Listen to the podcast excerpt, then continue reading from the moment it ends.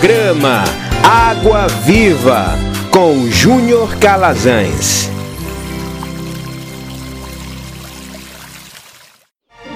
Momento de reflexão na Palavra de Deus.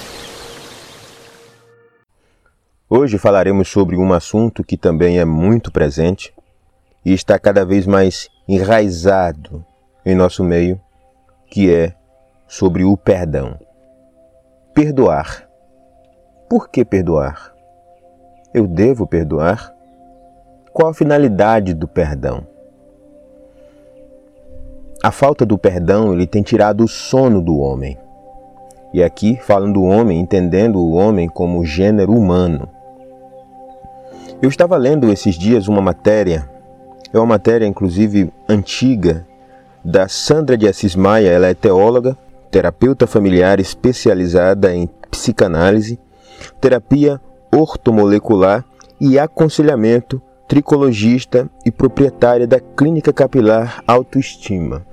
Bom, ela traz em seu estudo, nesse artigo, algo que é muito interessante, me chamou a atenção, que é justamente a questão do perdão. Ela diz que estudos comprovam que a falta de perdão pode desencadear em doenças emocionais e físicas como depressão, dores musculares, hipertensão e até câncer. O perdão está intimamente ligado às emoções. Esta energia negativa pode voltar para nós e, se não for tratada, resulta em situações de somatização. Então, essa fala dela realmente nos faz refletir sobre os males de se reter o perdão. Vamos agora à luz da palavra para entendermos um pouco essa questão que é tão presente no nosso meio. Bom, o texto que teremos como referência é Mateus 18, do 21 ao 35. A versão que eu vou utilizar aqui é a nova versão transformadora.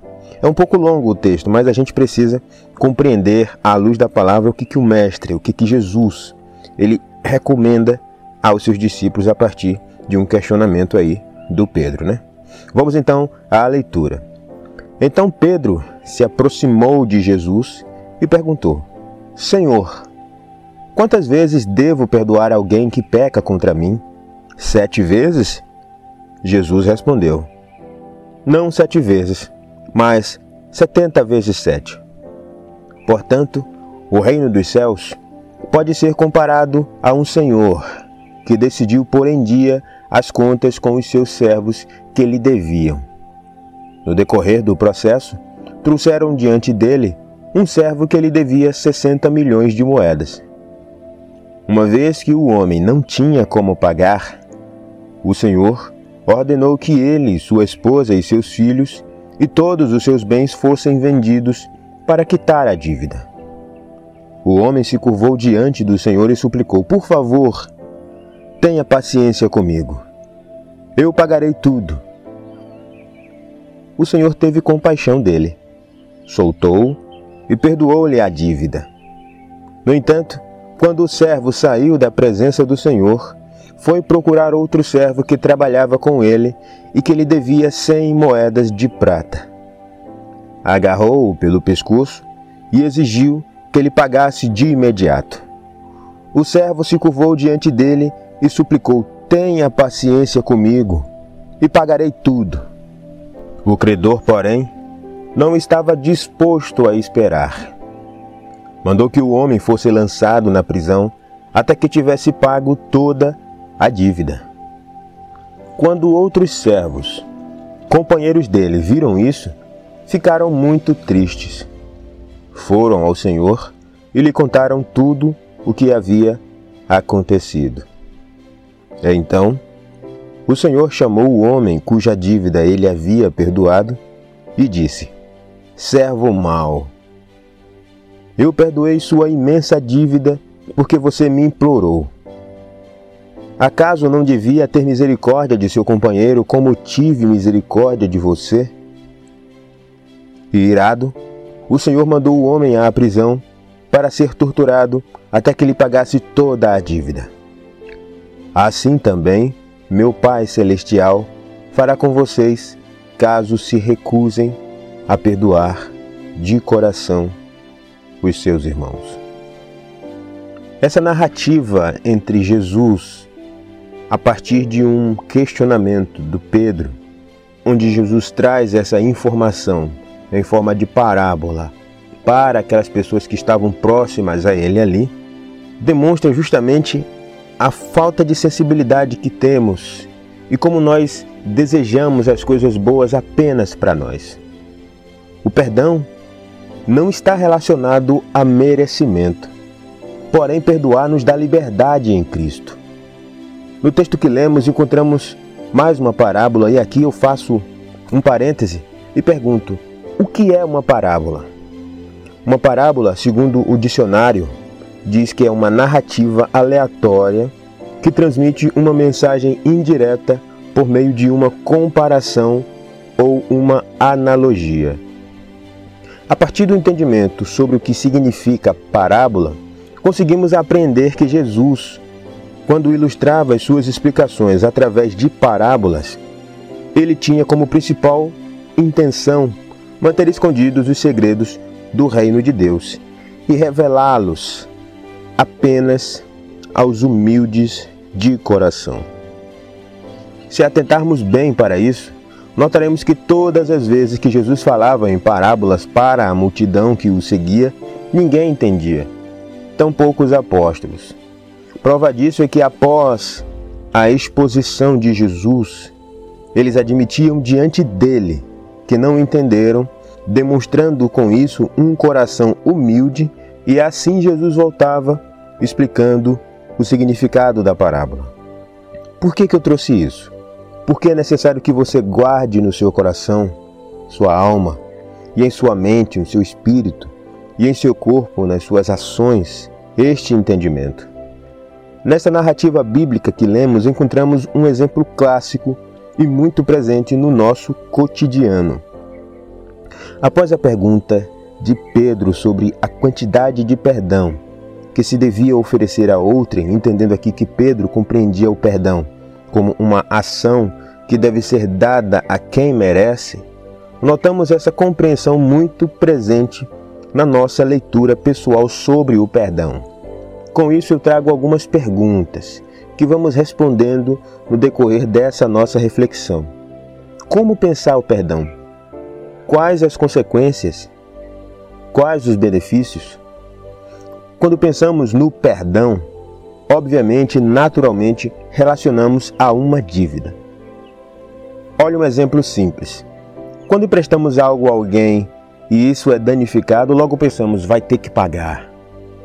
E se a pessoa não paga e tomamos ciência de que nunca receberemos de volta o que emprestamos, naturalmente desejamos que de alguma forma aquela pessoa sofra alguma perda para que seja quitada a dívida.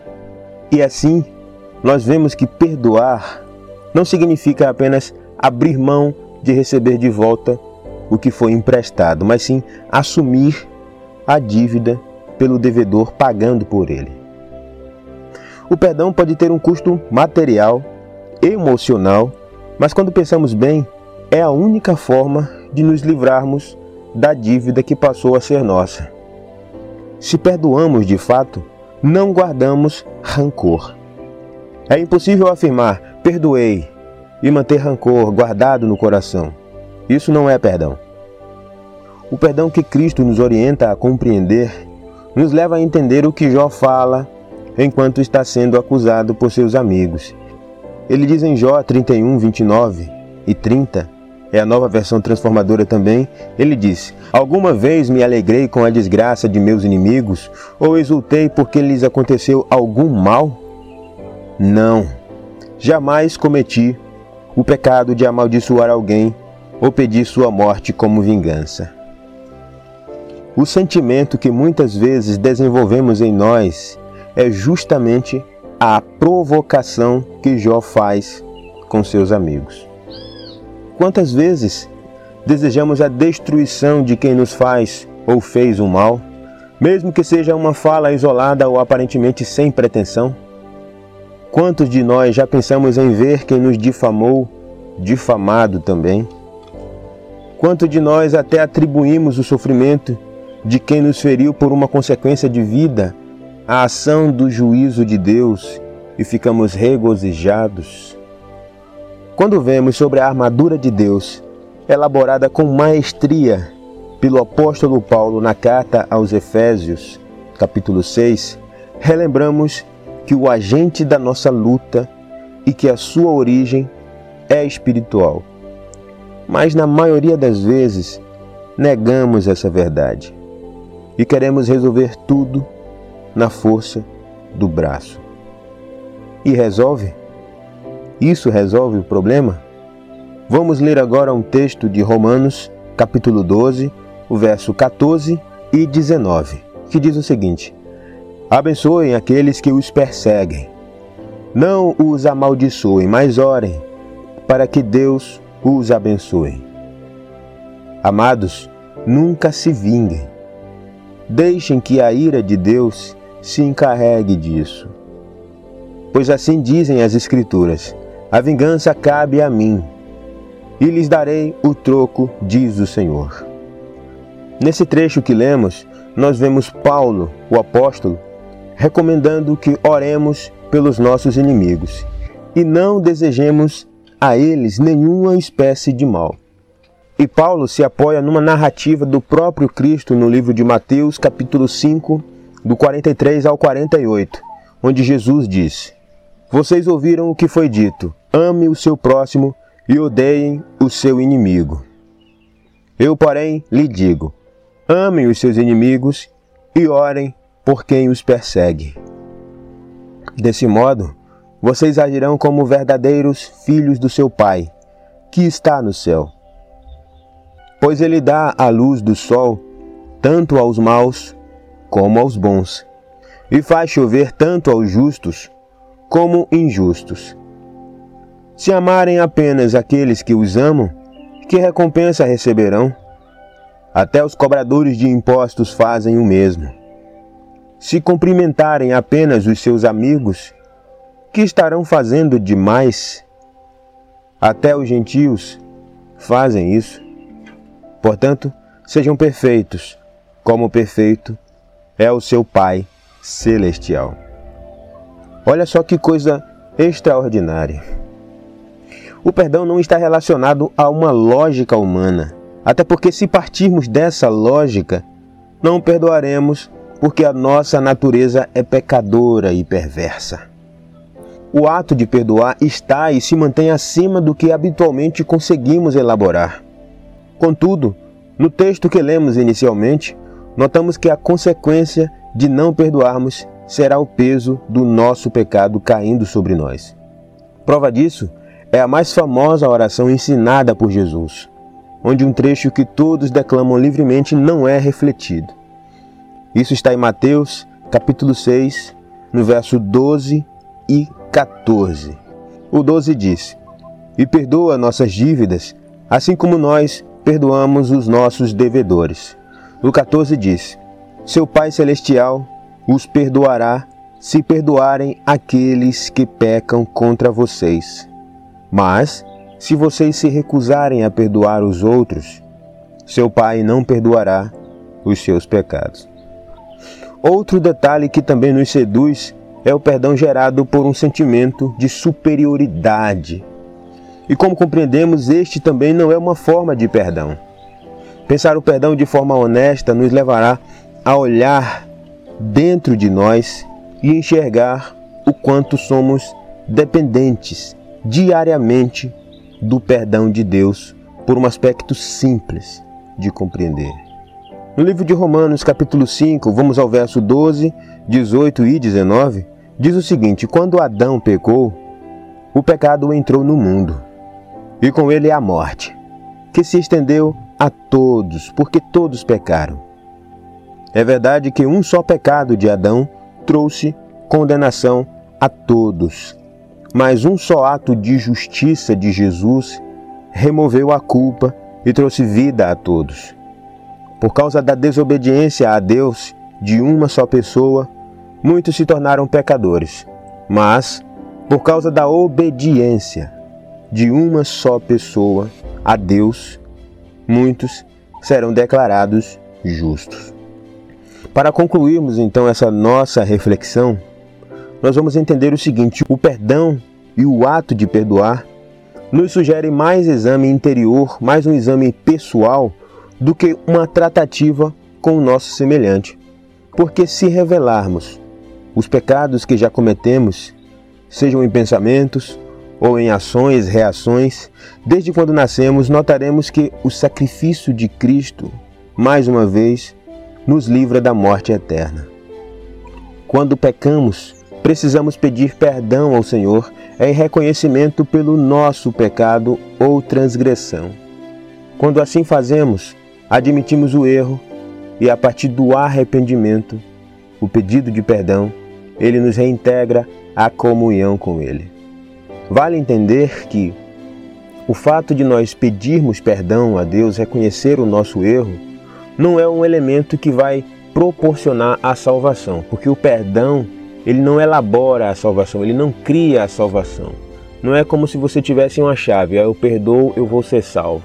Eu não perdoo, sou condenado. Não, não tem nada a ver com isso, porque a salvação é garantido por Cristo. O que nós estamos falando aqui é relacionado à nossa comunhão com Deus, comunhão com Jesus, comunhão com a Trindade, comunhão com o Pai, comunhão com o Filho, comunhão com o Espírito. Porque a partir do instante que nós não perdoamos, nós perdemos a comunhão com Deus. Olha só uma coisa: o favor de Deus nos aceita de volta, mesmo sabendo que pecaremos outra vez e outra vez. Eu estou falando aqui de pecados involuntários.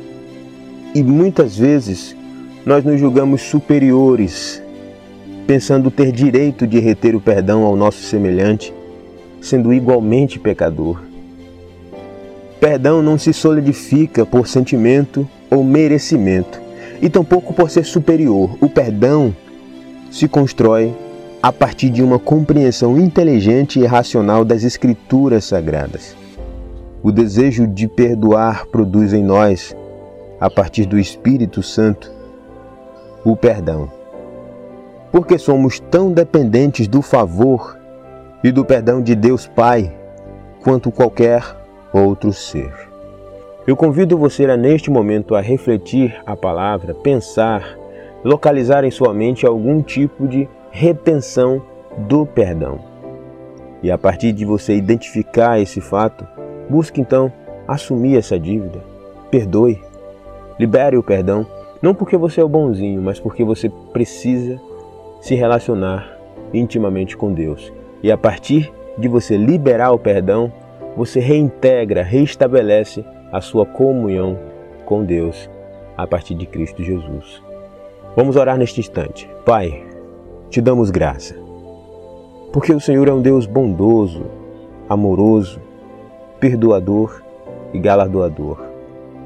Eu peço, meu Deus, que esta palavra que o Senhor trouxe para nossa reflexão neste momento, que ela corta dos dois lados, ela fala também muito forte para mim ela venha a ser praticada, Senhor. Praticada com inteligência, praticada com entendimento. Não por emoção ou emocionalismo, mas com entendimento, com verdade e plena consciência.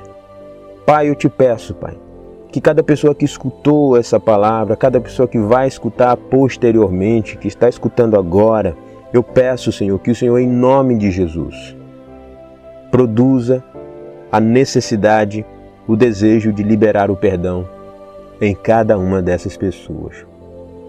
Pai, eu te peço que o Senhor, meu Pai, venha sarar toda a ferida que magoa a alma, sarar toda ferida que muitas vezes tem impedido que essas pessoas se relacionem com outras. Pai, eu te peço que o Senhor vá em todas as camadas, em todas as categorias do intelecto dessas pessoas e faça com que elas compreendam a necessidade de perdoar. E assim, meu Pai, estabeleça o teu reino na vida dessas pessoas. Eu oro pelas pessoas que estão depressivas e muitas vezes a falta do perdão tem causado essa depressão. Eu oro pelas pessoas que muitas vezes têm desenvolvido surtos terríveis vontades de morrer, vontade de dar cabo da sua vida, onde na maioria das vezes isso é motivado também pela falta de perdão, falta de compreensão, falta de se compreender em relação ao outro. Pai, eu te peço que nós venhamos nos agarrar no Senhor e que a partir do teu Santo Espírito nós sejamos limpos, livres de toda a culpa, em nome do Senhor Jesus. Obrigado, Pai. Obrigado, Filho. Obrigado, Espírito de Deus. É isso que eu te peço em nome do Senhor Jesus. Amém.